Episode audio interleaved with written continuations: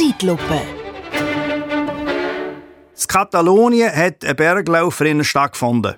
Bei den Frauen hat die 48-jährige Kim Durant gewonnen.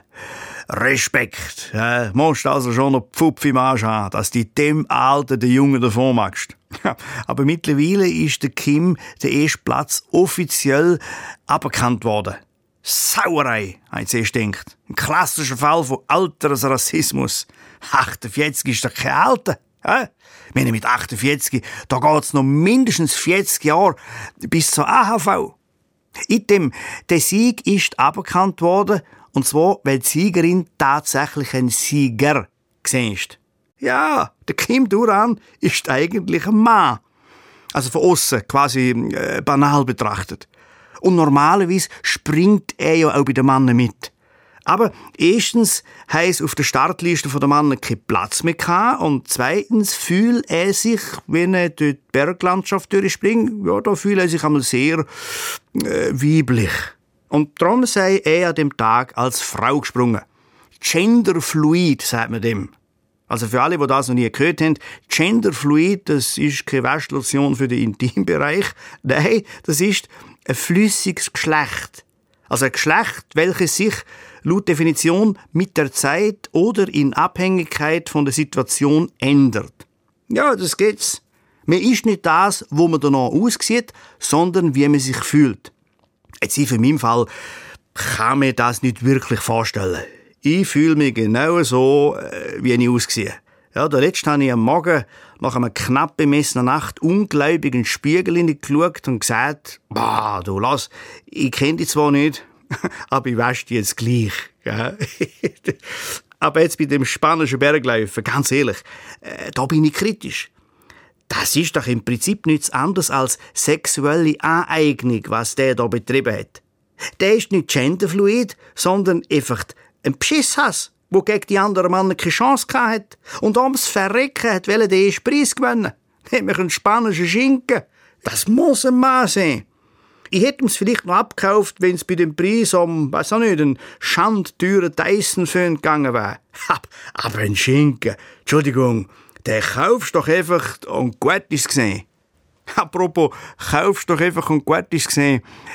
Die Grundhaltung bringt mich direkt von Katalonien nach Helvetien. Weil das kaufen wir jetzt einfach und gut ist gesehen, das erinnert mich noch an etwas anderes. Nämlich an Schweizer Militär. Ja, das haben sich wahrscheinlich der Armeechef Thomas Süssli und die Viola Amherd auch gesagt, wo es während einem Investitionsstopp für rund 1,2 Milliarden sind diverse Rüstungsgüter posten. mit einem leeren Geldsäckel.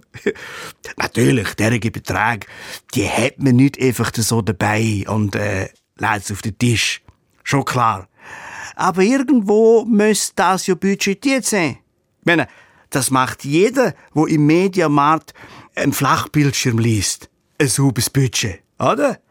Und im besten Fall funktioniert der Fernseher schon gar noch, wenn die letzte Rate gezahlt worden ist.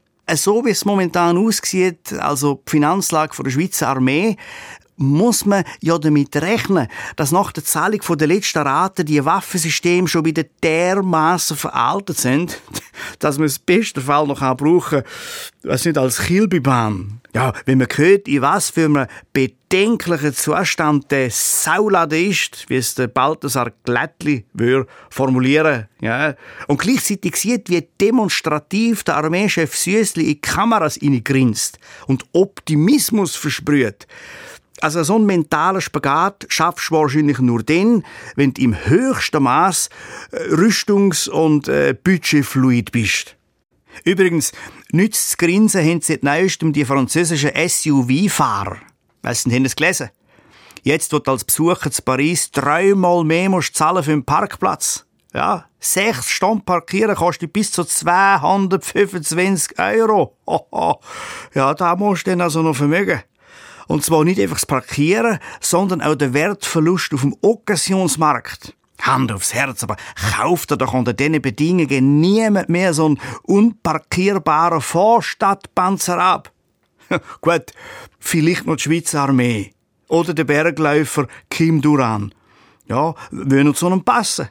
Ein Geländewagen. Ja, zum so ein schinkenrünstiger Fleischfresser, oder? Und ihm würde es also noch zutrauen, dass er auch in Zukunft nicht mehr Parkgebühren müsste zahlen wenn er mal ein Ausfädli macht auf Paris rein.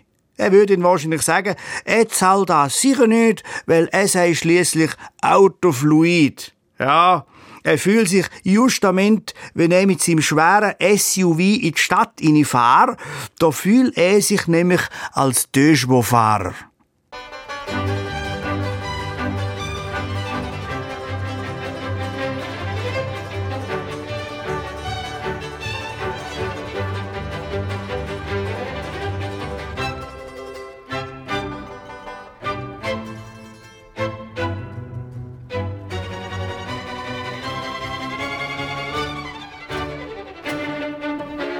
Zeitlupe mit Simon Enzler.